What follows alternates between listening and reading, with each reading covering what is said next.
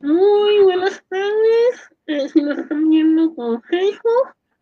Eh, muy buenos días o noches si nos están escuchando con Spotify. El día de hoy eh, vamos a tener una plática muy, muy, especial. Normalmente a mí no me gusta hablar de estos temas porque los veo innecesarios, pero después de hablar una experiencia que tuvimos hace 15 días con la doctora Gallana y con el doctor Paul Gauner y con la situación que se está dando actualmente en redes sociales, me vi la necesidad de, hacer este programa, que va a un programa de, de tres, eh, porque eh, después voy a invitar a otro amigo que ustedes lo conocen, que es el doctor Loea, para hablar sobre la difusión histórica y a última vez sobre la, la, visión de los vencidos con la doctora, con mi asesora, la doctora Pani, eh, para, para que vez tiene esa, esa visión extraña que se tiene de la historia. El día de hoy, eh, como veo que ya hay varias gente conectada, quiero darle la bienvenida a un, a un amigo, a un joven historiador, eh, que ustedes ya lo conocen. Bueno, supongo que sí, pero si no lo conocen, eh, se los presento. Es el maestro eh, en historia, Aníbal Salva. Eh, mejor lo conocerán porque ha estado en, Moody Madness y, y en otros proyectos. Entonces, bienvenida, bienvenida, Muchas gracias por la invitación, Francisco, a hablar de temas polémicos. Muy bien, esperemos que, con, esos temas polémicos no nos olvide la gente, pero bueno, e, eso será para, otra ocasión.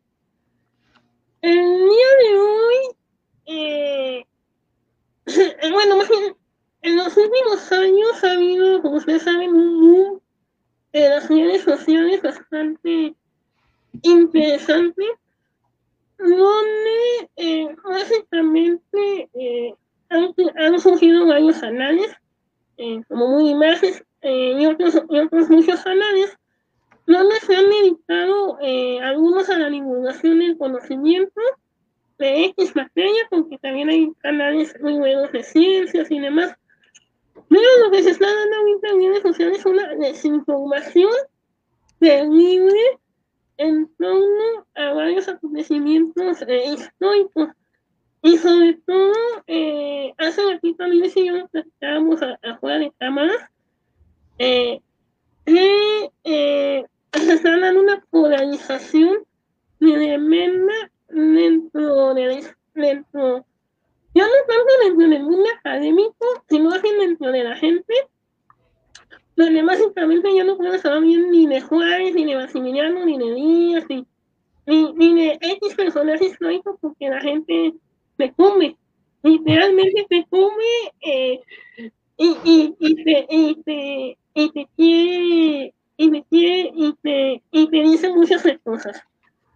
Pero, me gustaría empezar preguntándoles a ustedes como, eh, como divulgadores y que están más en contacto, digamos, con la comunidad, eh, ¿cómo, se, ¿cómo han visto ese problema de, de la polarización de la historia? Sí, pues, digamos, ha habido como un incremento en la polarización, pero yo diría más bien como en la percepción de esta polarización, ¿no? Que ha sido como eh, pues disparada por el uso cada vez más grande de, las tecnologías digitales y luego si le sumas además las redes sociales, que es un hervidero de opiniones, ¿no? Entonces más bien se va poniendo como en, o sea, se vuelve más evidente como los usos y las interpretaciones que hacemos eh, de la historia. Porque como bien mencionabas, pues ya de, de algunos años para acá, pues cada vez y, es bueno, hay más espacios, digamos, para la divulgación. Y bueno, no siempre divulgación, digamos, como el uso o la, del conocimiento histórico, ¿no? O sea, espacios donde reflexionamos sobre el pasado, de qué aprendimos de historia y, como tratar de, llevar esta idea a diferentes como espacios y eso está muy bien.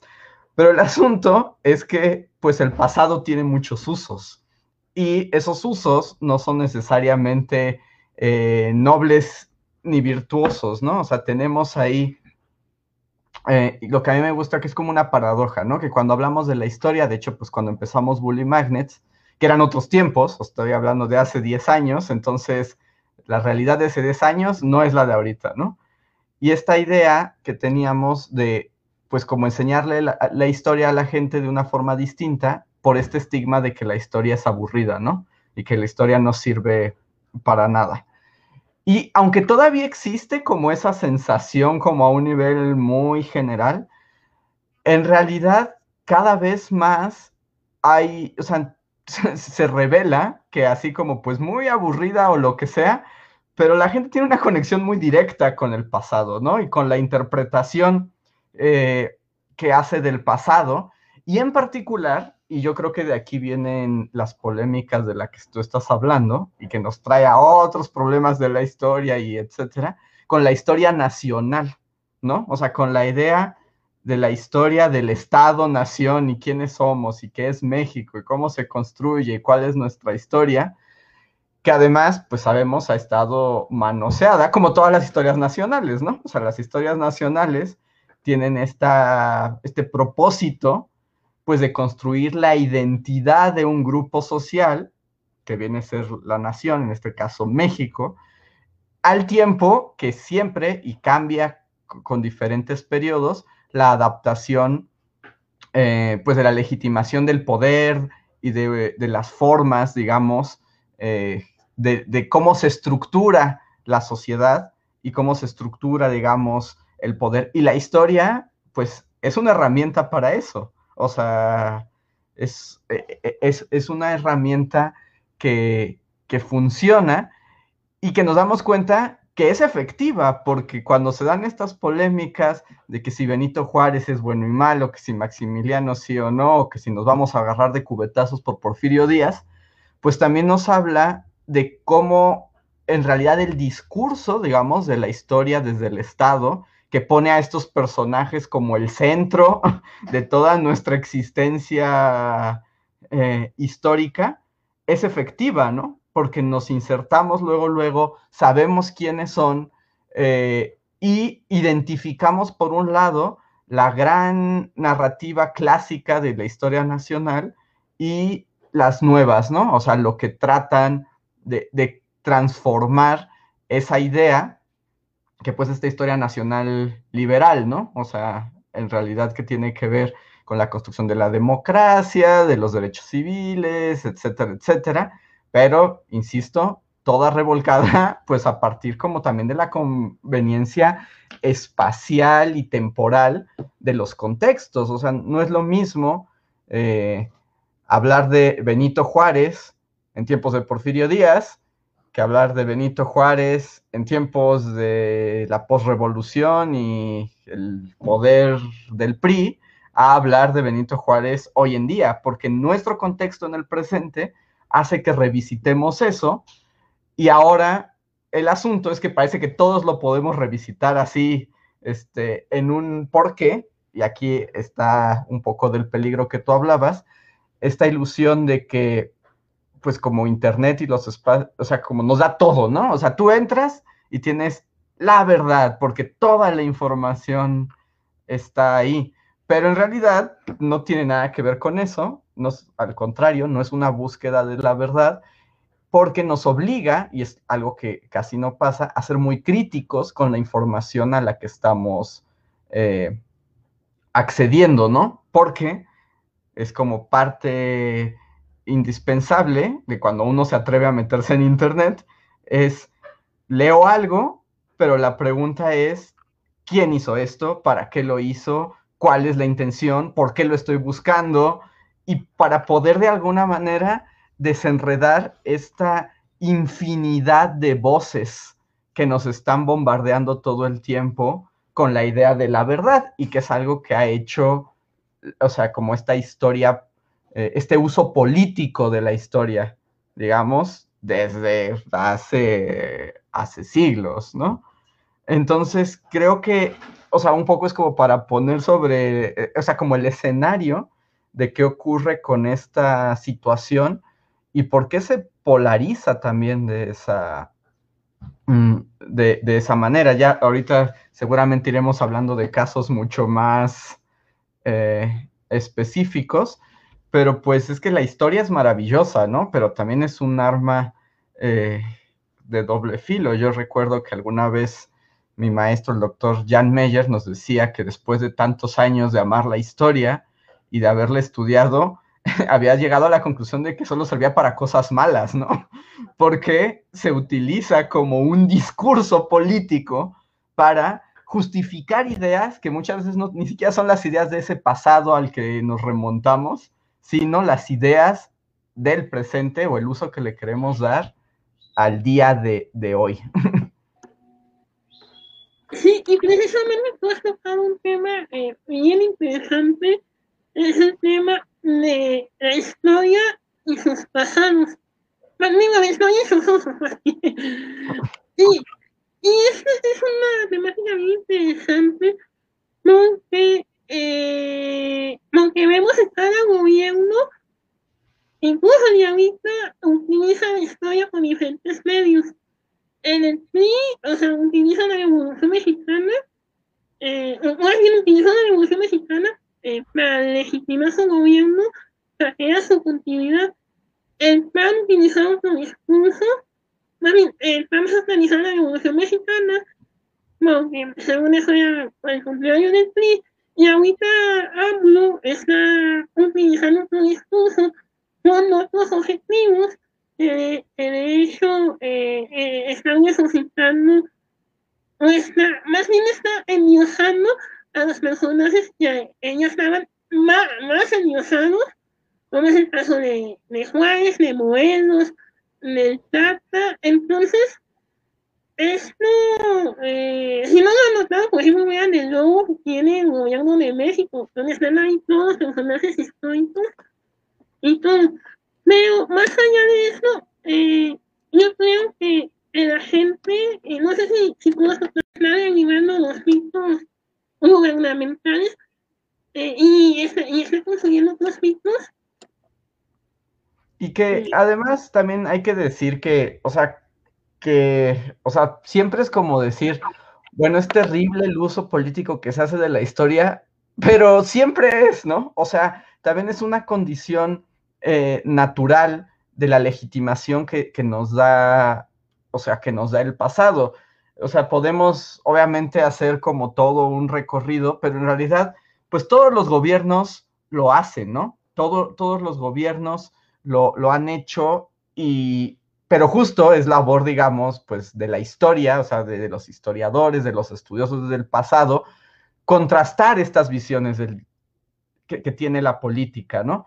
O sea, por ejemplo, ahí para quien le interesen estos temas, hay un libro muy, muy interesante que se llama este, Usos y Abusos de la Historia, de, la historiadora Margaret Macmillan.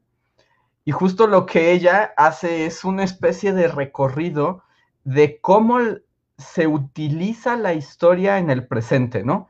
Y eh, parte de sus focos, o una de las cosas que más le interesa a ella, pues es el uso político mm, del pasado. Y ella hace un recorrido en particular sobre Estados Unidos y Canadá, pero pues desde gobiernos el de Bush hasta se va hasta Reagan y cómo siempre se utiliza esta idea del pasado para justificar el acto político en el presente. Y por ejemplo, eh, eh, no, es, no es como tan extraño y esto es algo que por ejemplo en estas polémicas aquí en México, si Benito Juárez y que si lo odiamos, pero que si Porfirio Díaz estaba más padre y, etcétera. O sea, es curioso que lo que casi nadie tome en cuenta es que esta idea como del Benito Juárez em, eh, casi como canonizado y maravilloso adalid de la libertad y la justicia, es un invento de Porfirio Díaz. O sea, Porfirio Díaz es el que construye esa idea de Benito Juárez para él mismo colocarse como en la culminación del liberalismo, ¿no? O sea, él es la culminación, o sea, Porfirio Díaz es la culminación, es el heredero de Juárez. ¿Lo es? No, por supuesto que no. O sea, no, no se puede seguir, están hasta... Pero es el propio Díaz el que construye ese mito y no es extraño y seguramente, o sea, basta con que se metan a YouTube un ratito y, y lo encuentran.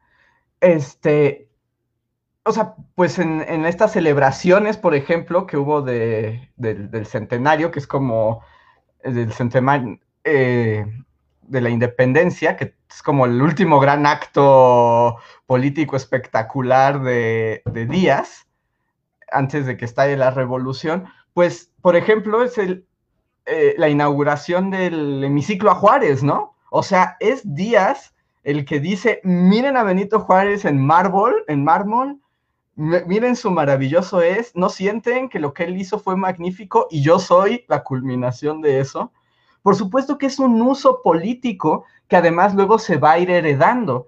Entonces, también, antes como de entrarle a que em, de qué lado estás, hay que pensar de dónde vienen estas narrativas, ¿no? Observar y que tienen una explicación de existir. No están ahí nada más como este, esta noción que luego se tiene como la CEP lo que quiere es manipular nuestras mentes, ¿no?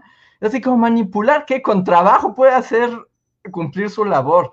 Más bien hay que entender cuál es el objetivo de los discursos sobre la historia y de dónde vienen, porque eso es lo único que les va a dar sentido y hace que estas eh, conversaciones y estas discusiones sobre nuestro pasado, que insisto, son muy válidas y está bien que existan, porque es la única manera en que podemos sacar algo en claro, pero que estén orientadas, pues, a para qué sirve, ¿no? O de dónde vienen y poder construirle em, un sentido, eh, que ahorita el gobierno actual de México esté así como lanzando su anzuelo nuevamente a Juárez, también tiene su sentido, ¿no? O sea, porque se está llamando a ciertos valores de identidad nacional que además ahorita también entran en un poco en choque porque nuestra sociedad ya es muy distinta, ¿no? O sea, ya hay, se están, o sea, hay otras cosas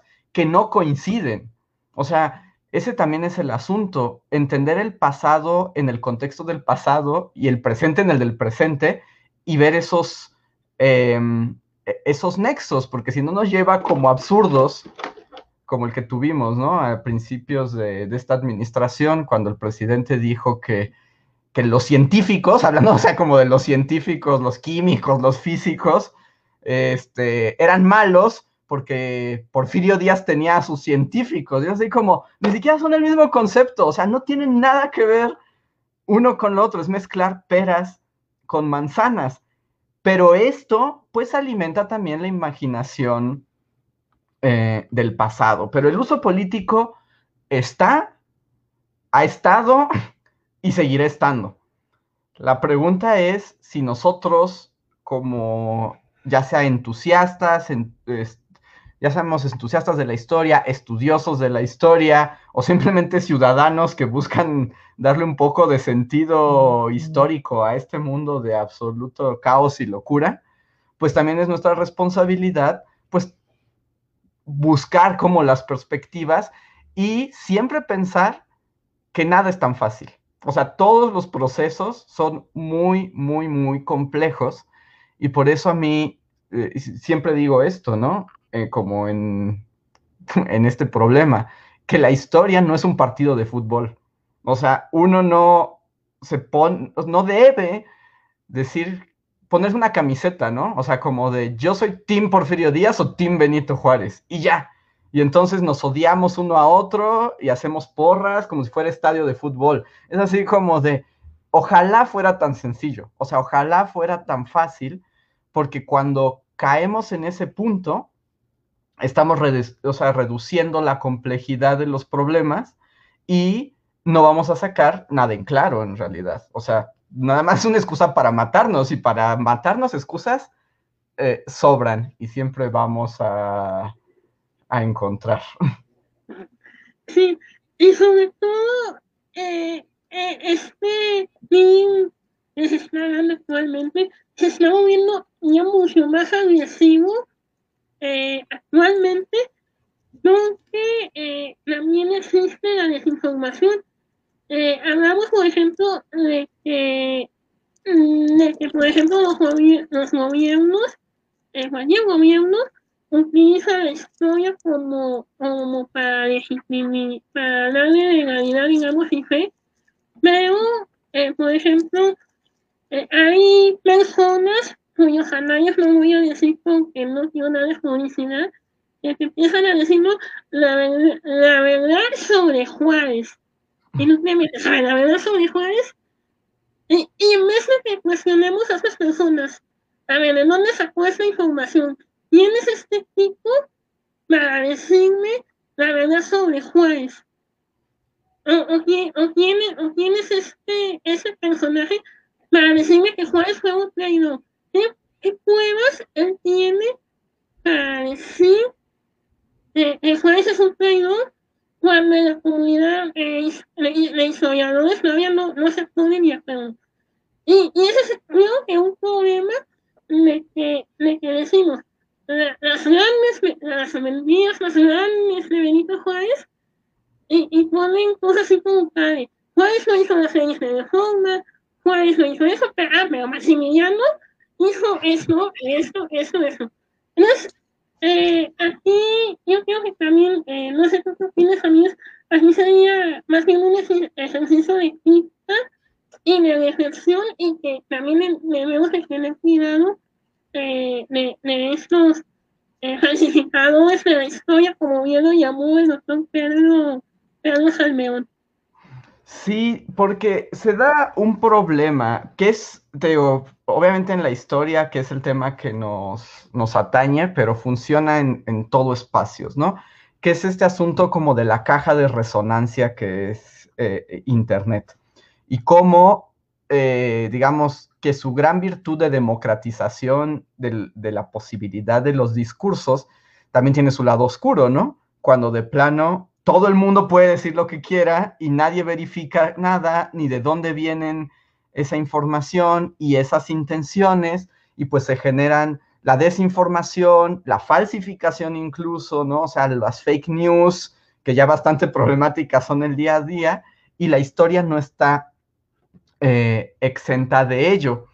Y lo que pasa, digamos, es que aquí se genera pues como un, o sea, como una paradoja, porque por un lado, o sea, que más gente hable del pasado y de la historia nos ayuda a todos, ¿no? Y siempre es como, eh, pues de aplaudirse que haya un esfuerzo por llevar esto al espacio público, porque es un problema, que nunca hablamos de estas cosas porque aburridas, inútiles y resulta que no.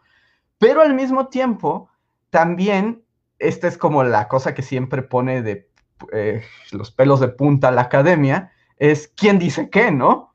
O sea, es así como, ¿cómo validamos esa información? ¿Quién tiene autoridad para hablar de esto? ¿Quién nos puede decir estas cosas? Entonces, pues sí es una caja china porque, eh, o sea, es como algo que queremos, pero por otro lado, su lado oscuro le mete el pie a esa misma, eh, a, esa misma intención. Entonces, como, ¿qué hacemos con estas fuerzas que de plano eh, te dicen cosas que no son? Y creo que la respuesta es la más difícil. Bueno, es como por dos lados. Veo dos posibilidades. Uno, la, ideal y que tiene que ver con la responsabilidad de divulgar historia, ¿no? O sea, poner la historia al acceso público de muchas personas, independientemente de su formación, su origen, eh, su, ideología, sus procedencias, eh, lleva una responsabilidad muy grande. Porque si es cierto que todos tenemos un sesgo pues subjetivo y de nuestra propia experiencia y nuestras propias ideas, lo que debe intentarse es procurar otorgar las herramientas posibles para que sea el público quien pueda verificar esa información, ¿no? Y, juzgarla a partir de esa verificación, que no es tan fácil. Y la otra es que como públicos, eh, tenemos que siempre tener como un foquito así prendido de escepticismo en el sentido crítico, ¿no? O sea, y entender como de dónde viene esto. Consejo súper rápido. En el momento en el que alguien, o sea, y aquí cuenta todo, ya sea un TikToker random o una vaca sagrada de la universidad que les guste, en el momento en que les digan que les van a decir la verdad sobre un acontecimiento histórico, corran, ¿no? O sea, corran, porque no existe una verdad única y absoluta. Buscarla es ingenuo y creerla es bastante ridículo también, porque si algo tiene la historia, y digamos que es lo que le permite eh, su, su empuje y su renovación, es que es una serie de interpretaciones informadas, o sea, no son cuentos chinos, o sea, hay evidencias, hay razonamientos, pero son al final interpretaciones. ¿Cómo podemos saber la verdad de Juárez? O sea, la verdad en torno a qué? O sea, en torno a si era buena o mala persona, si era bueno o mal político, o sea, ¿y a qué nos referimos con la verdad? O sea, no, podemos, o sea, no hay. Si alguien les dice la verdad sobre esto, no, ahí ya es como un primer eh, foco rojo, que yo sé que es difícil porque justo eh, lo que funciona de estos discursos y más en redes sociales es que queremos que nos den certezas fácil, ¿no? Es como de, yo no sé qué opinar sobre tal tema. Ay, por qué bueno, me llegó un audio de WhatsApp donde me da certezas. No sé de dónde venga, no sé quién lo hizo, no sé para qué, pero siento que porque lo vi de fuera, ya puedo estar tranquilo, ¿no? Y la verdad es que a quienes disfrutamos la historia, lo que tenemos que aceptar es un eterno desasosiego en el corazón, ¿no? O sea, que te guste la historia, trabajar la historia, es vivir en la incertidumbre, es vivir en las interpretaciones. Y hay interpretaciones que son muy válidas en cierto contexto y después caducan porque llega una nueva interpretación llega nueva evidencia y, se renueva. Y es un ir y venir constante. Entonces, les digo, a quienes nos gusta la historia es estar en ese vaivén eh, y estar alertas también a cómo cambian las ideas y las interpretaciones. O sea, es decir, y esto aplica para todos, o incluso, por ejemplo, a lo que eh, yo y mis amigos hacemos en Bully Magnets, ¿no? O sea, un video que hicimos sobre un tema hace 10 años no es una verdad. Y no porque lo hayamos dicho hace 10 años va a ser correcto, porque después de todo ese tiempo puede que ya haya una nueva interpretación, una nueva prueba que hace que ese contenido funcione como base, sí, pero también está hecho para ser cuestionado eh, y criticado, porque la pregunta es, ¿cuáles fueron nuestras fuentes en ese momento? ¿Qué leímos? ¿Qué escuchamos? ¿A quiénes atendimos? y cómo cambiamos de opinión.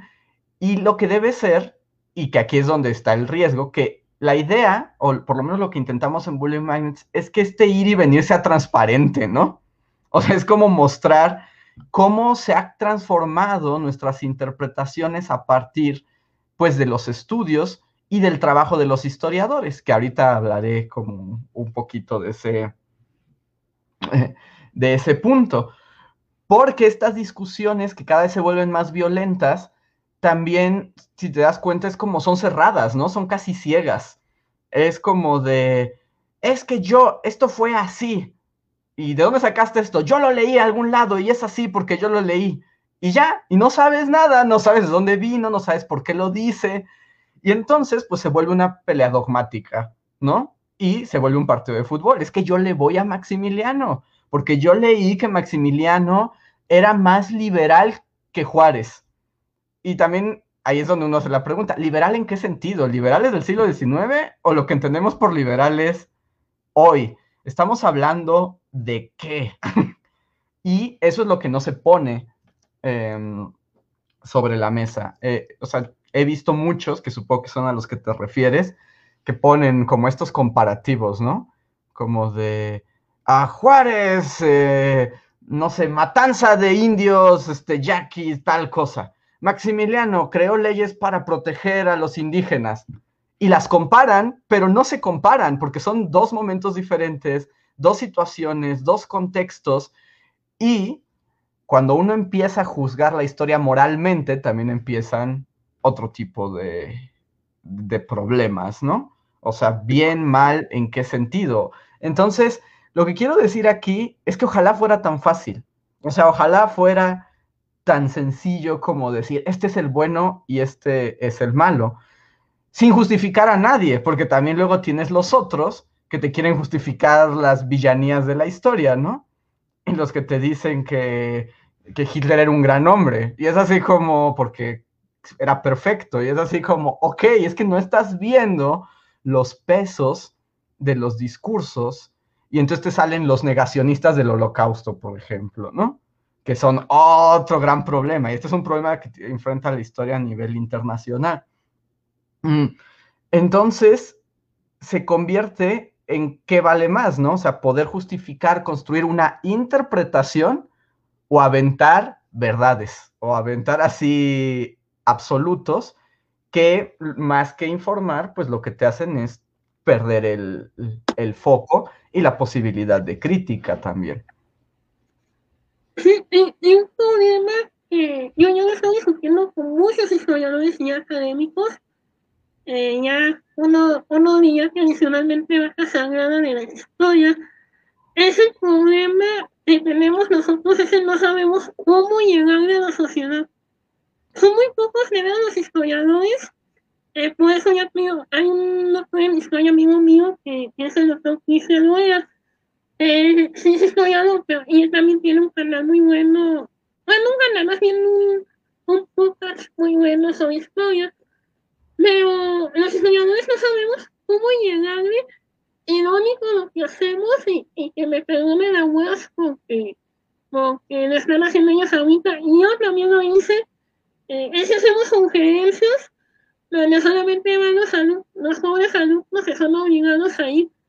Y ese es un grave problema. Los historiadores no sabemos cómo llegar a la gente, eh, porque pensamos que por las conferencias o por los libros, eh, y al último, y al último vimos que sea un proceso, al último, eh, es, al último los libros que o terminan demodegados, o, o básicamente, o, o no se, o no se ven, ¿no? Y es un problema que también a los historiadores ya nos estamos enfrentando eh, y que creo que hay una más una mejor conciencia ya entre, entre los mismos académicos, no aceptarse un poco más a las, eh, a las actividades que tiene la gente, porque incluso eh, siento que los investigadores como que de pronto les tienen miedo a las, a las, a las plataformas digitales. Y a las formas de, otros lenguajes, porque este es parte de, este es como parte del problema, pero a mí en lo particular me alegra mucho que la incomodidad de los historiadores cada vez crezca más, porque eso va a obligar a un cambio. Eh, porque hay que tomarlo así, o sea, los historiadores son quienes trabajan sobre el pasado, ¿no? Y las interpretaciones, quienes buscan las pruebas como detectives y tratan de hacer un sentido de este, de este embrollo que, que, es el pasado. Pero el asunto es que todo eso, digamos, eso los convertiría, digamos, en un mundo maravilloso y lleno, así como la tierra son abogados. O sea, en un mundo maravilloso los historiadores serían los eh, actores ideales para ayudarnos a todos los demás, o sea, a todo el resto de la sociedad, a entender estas cosas, ¿no? Y para mostrarnos cómo no, es blanco y negro, cómo el asunto de las interpretaciones, cómo todo debe ser con complejidad y con una perspectiva histórica, pero los historiadores no están tan presentes en el espacio público, ¿no? Entonces, ¿qué ocurre? que no por ser historiador alguien tiene el monopolio del pasado, o sea, no es como yo solo puedo hablar de la historia, lo que podemos ver es que el pasado es público, es común y todos lo podemos utilizar. El asunto es que pues lo podemos utilizar para el mal. Entonces, eh, yo creo que como cada vez hay más de estos discursos como los desmitificadores, los negacionistas y todos estos grupos que nada más desinforman de, las interpretaciones del pasado, cobran fuerzas, pero porque ellos sí existen para la gente. O sea, ellos sí están ahí y tienen discursos que sean correctos o no, verosímiles o no, eh, orientados políticamente o no, al menos poseen las narrativas, las estrategias para generar vínculo con otros grupos sociales. Y eso es lo que, pues lo que pone de malas, ¿no? o sea, a, la historia y a los historiadores. Es como de, ¿por qué le hacen más caso a estos vatos que ni saben nada de qué están hablando? Y nosotros acá, que llevamos años discutiendo el tema, no se nos toma en cuenta. Pero el asunto es que no ocupan el espacio público. Entonces, creo, y cada vez, digamos, como crecen estas voces eh, polifónicas en redes, etcétera, cada vez le llegan más a los historiadores. Por ende, los historiadores se enojan más. Por ende, yo quisiera pensar que esto va a servir como el empujón para que también participen desde, eh, desde su tarima, ¿no? Y pues se abre aquí una posibilidad que, bueno, es un debate porque ya actualmente, pues los historiadores dicen, sí, ¿no? La divulgación está bien padre, ¿no? Todos deberíamos hacer divulgación. Y lo dicen, y te lo dicen, pero nadie sabe cómo, ¿no? Ni cuándo. O es así como de, pues yo publiqué un artículo en la mediateca de Lina, ya divulgué, y es así como, pero nadie entra ahí. O sea, es que hay que romper esta idea de los círculos académicos también porque la verdad es que hay conferencias increíbles. Hay proyectos que hacen los historiadores que son fantásticos, pero nadie los conoce, porque no buscan un lenguaje que incluya a los demás gentes. Y no estoy hablando solamente en la cuestión que también eh, es como una tara ahí, como de hay que hacer simple el conocimiento, ¿no? Para que todos lo entiendan que tiene como este enfoque paternalista de sentir que la gente es tonta y entonces lo tienes que traducir a, palitos y bolitas, ¿no?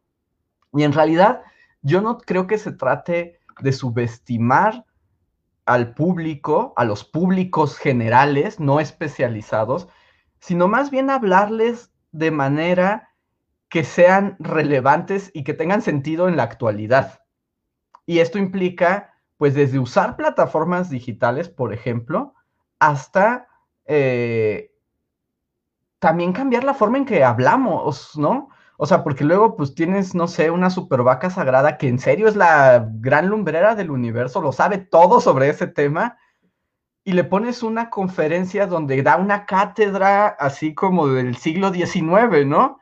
Entonces, pues nadie le va a poner atención, no porque lo que diga no sea valioso, sino porque también tenemos que pensar no solo en lo que decimos, sino cómo lo decimos, cómo vinculamos y cómo demostramos, y creo que ese es un gran reto, que pensar sobre el pasado es útil hoy, ¿no? Y nos ayuda a explicar muchas cosas al día de hoy, en lo político, en lo económico, lo social, lo cultural y en algunos casos hasta lo personal, ¿no? Que tiene que ver esa historia eh, conmigo pero en un sentido uh, un poco más amplio. Yo pienso, pero también esta es como mi carta a Santa Claus, que los historiadores tienen, son los que tienen la capacidad de mediar ese discurso y de matizar esos pleitos absurdos que nada más nos llevan a arrancarnos la yugular, pero que en realidad si lo piensas a dónde nos están llevando, ¿no? No hay nada constructivo em, eh, detrás de ello pero eh, es integrarnos a estas conversaciones mucho más eh, amplias. Y creo que está pasando, o sea, creo que está pasando. O sea, ya hay muchos proyectos, lo estamos platicando en este podcast. Y, y, cada vez sí veo, aunque a veces les da como repelús, pero sí veo cada vez más a los historiadores intentándolo, ¿no? El asunto es eh, si lo haremos con la suficiente rapidez de lo que requiere este mundo. Eso sí, ya no estoy, ya no estoy tan, seguro. Y, te digo, es pensar críticamente que no es fácil, pero entonces yo creo que también nuestra labor al divulgar no solamente es dar versiones de la historia, no es esta idea de la desmetificación, como todo lo que nos dijeron estaba en mal y ahora solo lo ponemos al revés y ya cuenta, ¿no? Sino también es como mostrar que se puede pensar históricamente. Y yo creo que es el mayor reto, porque dar acontecimientos, todos podemos, ¿sí? O sea, todos podemos contar qué le pasó a, no sé, quién te gusta, Emiliano Zapata, tal fecha, tal día. Pero, ¿qué significa? ¿Cómo lo interpretamos? ¿Cómo nos hace sentido hoy? ¿Para qué lo usamos? ¿Quién lo dijo? Etcétera. Hacer eso accesible, como inclusivo, ahí es donde tenemos el verdadero, el verdadero reto, ¿no? O eso es lo que yo pienso. Sí, lo bueno varios historiadores han empezado a generar eh, buenas iniciativas eh, y que son muy dignas de mencionarse porque ya, por ejemplo, algunos académicos del Instituto MUA han fundado el blog de Atalaya. Sí, creo que sí se llama el. Es un blog donde precisamente nada apertura y la discusión abierta de los jóvenes estudiantes, pues, de los jóvenes estudiantes de, de, de cualquier eh, licenciatura, maestría y doctorado, pueden expresar sus opiniones y que también es una buena iniciativa porque a veces nosotros como jóvenes eh, tenemos esa dificultad de involucrarnos en esos espacios. También hay, otra gran iniciativa de un maestro eh, de, aquí de la UAS, es el doctor Jacobo, que básicamente hizo una asociación de historiadores donde se van a, los barrios, y aquí en la, ciudad ya no lo han hecho por la pandemia, pero antes lo hacían a contar la historia de los barrios, y, y es realmente fascinante cómo la gente va y cómo la gente nos escucha, cómo la gente les hace preguntas, y pero creo que el problema, eh, más allá de, salir y a contar historias, creo que la gente, o mucha gente, no le a los historiadores, y únicamente no es que y, y les más a estas personas eh, eh, eh, hablan bien o que hablan mal sobre, sobre algún tema. Y esto, y esto me da mucho cuenta, como por ejemplo, eh, puede, eh, puede venir, por ejemplo, mi asesora, la doctora Pani, hablar en, el Segundo Imperio, decir, bueno, el Segundo Imperio, pues sí, estuvo chido, pero también tuvo sus fallos. Y, y la gente mm, la, eh, la, puede empezar a tratar, dice, ¿cómo se quiere usted hablar mal de Maximiliano? Y que es un problema que también los historiadores nos estamos enfrentando. Que también... Al, al, odio, al odio, al odio y a la ignorancia del pasado. Hay una gran ignorancia, y te digo, es, es porque estamos acostumbrados a estos discursos reduccionistas, ¿no? Y entonces hay gente que de plano dice, yo soy Maxi, o sea, yo soy de Maximiliano y imperialista, y así como, dude, ¿de qué estás hablando? O sea, eh, o sea, ¿qué haces con eso, no? O sea, te puede gustar el personaje, o sea, también es cierto que uno puede generar ciertos eh, afinidades con ciertos periodos del pasado, con ciertos personajes, pero por ejemplo, alguien que se asume imperialista, del Segundo Imperio Mexicano hoy aquí, ¿qué significa?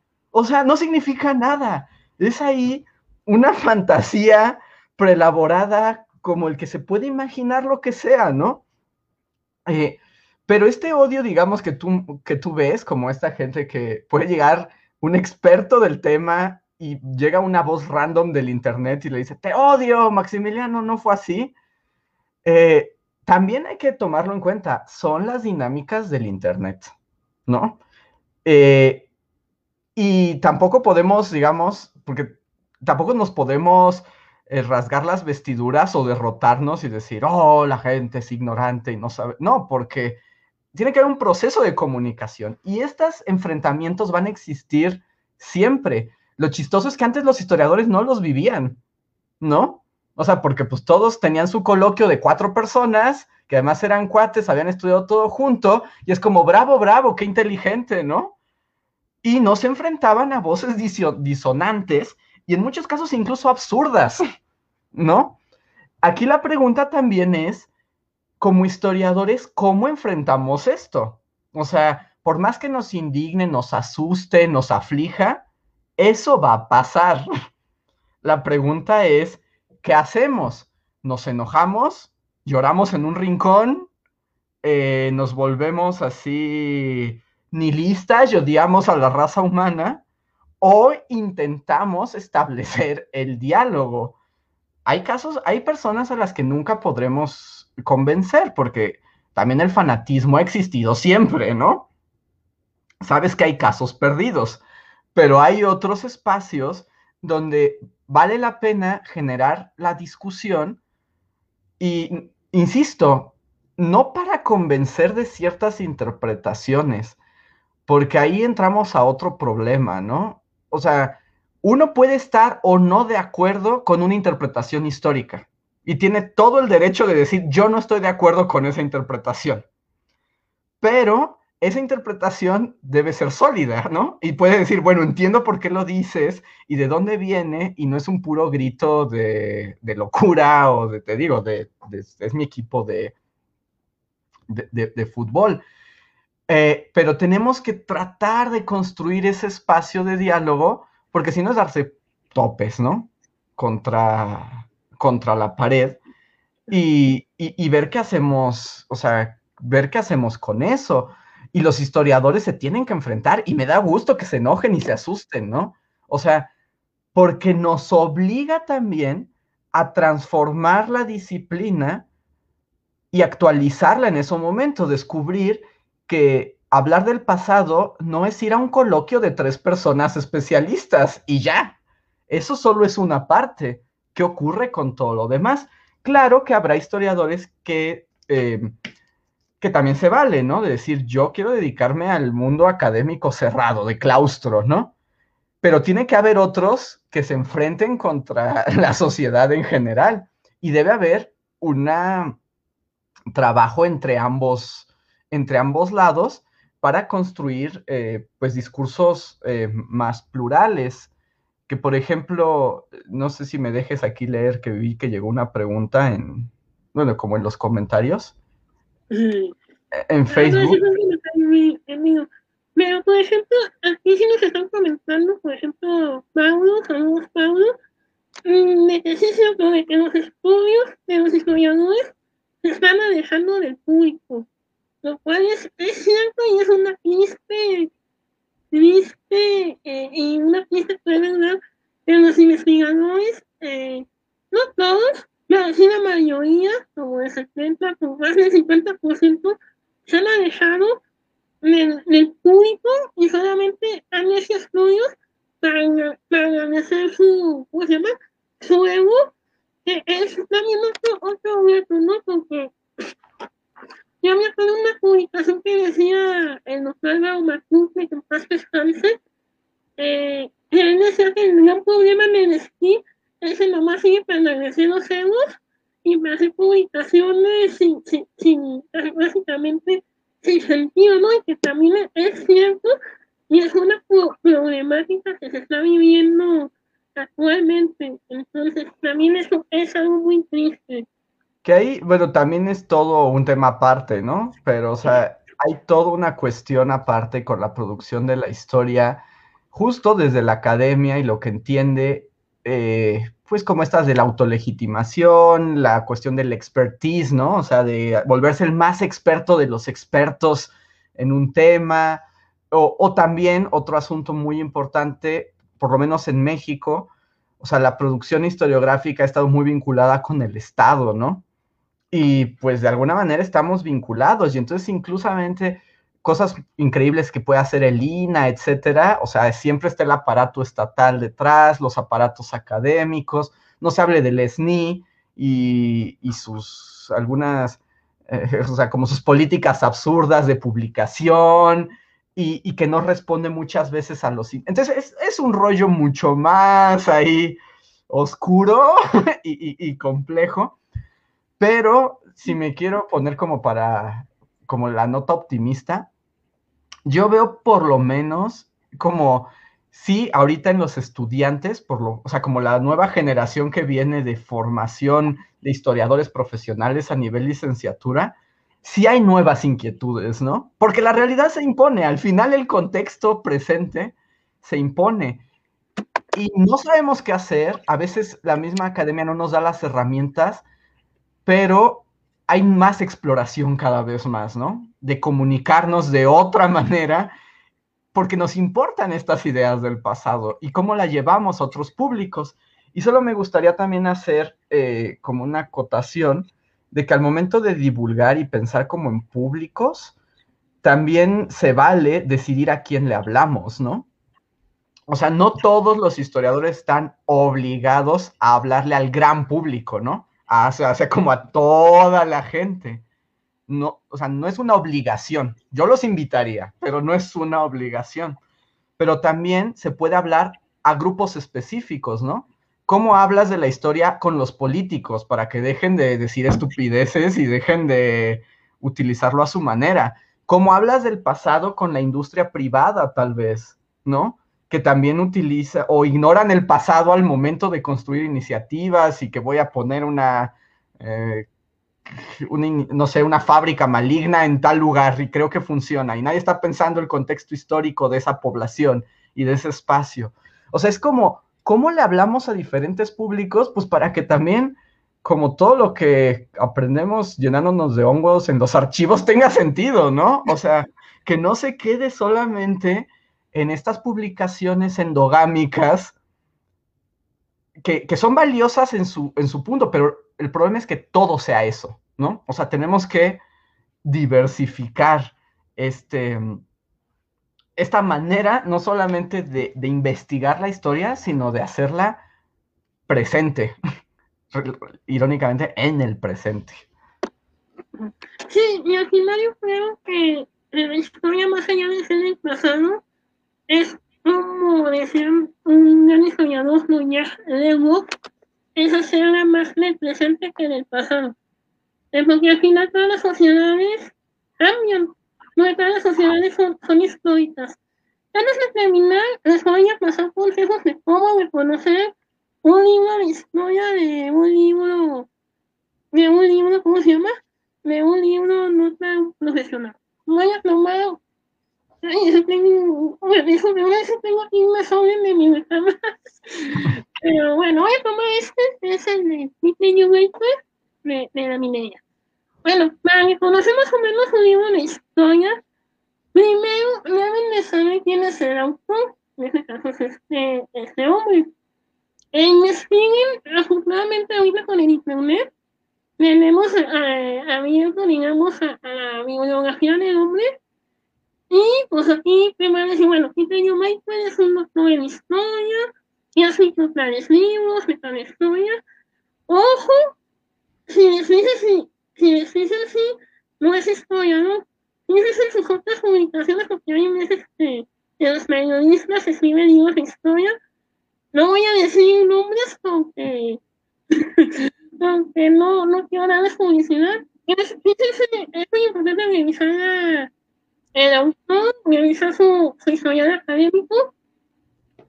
Luego la editorial, eh, en ese caso es el Fondo de, de Cultura normalmente hay editoriales como la del fondo que se ponen muy, digamos, muy rigurosas en el ámbito académico. Entonces, fíjense que eh, para editoriales, eh, ¿y qué libros publica esa editorial? Eh, porque, por ejemplo, hay editoriales que publican chismes y, otros textos de, de otros. Fíjense, y por último, eh, eh, fíjese en el índice, ese historia, eh, si el autor utiliza bibliografía, eh, en ese caso se utiliza bibliografía, aquí está la, la bibliografía escogida.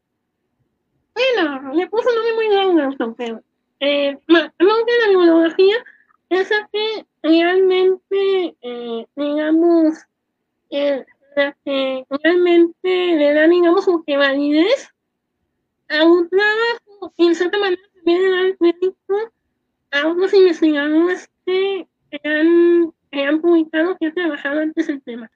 Entonces así pueden conocer un libro más o menos académico. Les voy a recomendar los libros que ha publicado Andrés en compañía de, de Woody Imágenes. Eh, es, es eh, ay, ya se me fue cuáles libros son. Tenemos el de Historia Mundial de Nuestros Grandes Errores, que también ahí yo quisiera como matizar un poco, eh, o sea, porque digamos, para saber de historia o aprender buena historia tampoco es ultra necesario, digamos, o sea, es lo ideal, pero no, no, no, es como irse directo a los libros académicos, ¿no? Porque son como un, así, como una bofetada en la cara para quien no está preparado para ello. Eh, pero también, o sea, la divulgación, hay divulgación responsable, ¿no? Y e informada. Puede ser de periodistas, puede ser de artistas, o sea, pero sí revisen quién les está hablando, ¿no? O sea, cuál es su historial, qué han hecho y sobre todo, y aquí yo digo que es como, como lo único que nos queda, ¿no? Y más en este mundo de lo relativo en Internet y del fake news y todo, eh, pues la responsabilidad también queda en nosotros los lectores o los consumidores. Y es como tratar de ser muy crítico y pensar de dónde viene esto que me están diciendo y por qué. ¿Puedo confiar o puedo no confiar? Porque también tampoco es como que no confíen en nadie, porque si no llegamos al otro extremo, ¿no? Pero también que como consumidores de historia, como los que leen, como los que ven videos, como los que escuchan podcasts, como los que consumen TikToks o lo que sea, también tienen la posibilidad de investigar sobre lo que escucharon está sustentado o no. Si hay otros que lo digan, si hay historiadores, en este caso sí, que hayan dado esa versión o de plano es una invención loca, ¿no? Lo que pasa es que es muy cansado. Yo sé que es muy cansado, pero eh, ante la duda lo que queda pues es como un pensamiento crítico. y sobre todo dice las intenciones que tiene, que tienen los autores y que tiene la gente. Y siempre que los demás se publiquen libros. Incluso critiquen a mí, pero, pero críticas buenas, o sea, tampoco no, no se pongan así muy criticones, eh, y pónganse a preguntar, cuestionen, investiguen, y, y también eh, y reflexionar y ya no se polaricen tanto. Si les gusta un tema de veras, si de veras les gusta el segundo imperio, investiguen sobre el segundo imperio, eh, eh, pero de veras con, la intención de aprender y no con la idea de, enfrentarse a un juez, ¿no? O si les gusta eh, Juárez, eh, investiguen lo que dijo Juárez, investiguen sus fallas, sus logros, y, y, por último les voy a dar un consejo que nos dijo el doctor Manuel Schultz hace como dos años en unas. En los historiadores no somos jueces de la historia. Nosotros no debemos de juzgar a los personajes a las personas, porque son personas que tienen, así como diría la canción de Lupita que tienen sus pinturas y que, y que también se equivocan. Y, y, y, y nosotros no somos quienes para juzgar eh, lo que hizo tal personaje, tal persona y demás. Entonces, eh, yo creo que es una tarea y también si hay algunos no en historia que no sé, porque yo sé que a, mí me enseñó muchos autores en historia, eh, si nos ven, eh, acérquense más a la sociedad, la sociedad yo creo que lo demanda mucho, eh, y propongo más que oye, pues ya, ya si van a desviar de cursos generales, pues que pues, se despinten los dineros de despido. Eh, yo agradezco a Inés eh, que hayas aceptado mi invitación y esperemos que no sea ni, ni la primera ni la primera ni la última vez que estés acá con nosotros. Muchas gracias eh, por la invitación, Francisco. Espero que, bueno, estuvo buena la plática. Y pues son cosas que tenemos que reflexionar, ¿no? si nos gusta la historia, no podemos escapar de estos, de, de estos asuntos espinosos. Entonces, creo que eh, lo que tenemos que hacer es seguirlo reflexionando porque no hay verdades ni soluciones únicas también. Entonces hay que siempre tratar de buscar nuevas formas y estar en constante crítica, ¿no? Algo que sirve hoy igual no sirve mañana. Entonces, siempre estar como pensando en eso y pues tratar de generar, eso sí, los puentes donde podamos platicar de estas cosas, porque si se quedan encerrados es el esqueleto en el closet, ¿no? Claro que sí. Y bueno, para invitarlos también a que se suscriban a Bully Basket, eh, lo pueden encontrar en YouTube, también en Spotify, tienen por su sus eh, son, casi siempre son en la tarde, digo, casi siempre. y eh, también, eh, por ahí me están preguntando que si se va a hacer podcast de los juegos indígenas. Sí, sí, se va a hacer. Ya, ya estamos en pláticas con, los oaxaqueños para hablar sobre los juegos indígenas, pero también ya está el podcast que tenemos sobre, eh, sobre el mestizaje Estuvimos hace un rato con el programa que lo pueden revisar para que, eh, para que no, para que no me degollen porque tengo, yo tengo muchas peticiones, entonces, entonces todos van a ir saliendo pero a su momento. Y también eh, para que nos sigan en Spotify, si quieren que hablemos sobre algún tema de historia, eh, díganlo con toda la confianza. Eh, también para que eh, también para, eh, para hacer las sesiones, los especialistas. Y pues bueno, eh, eso sería todo hasta el momento. Que tengan buenas tardes y, y hasta pronto.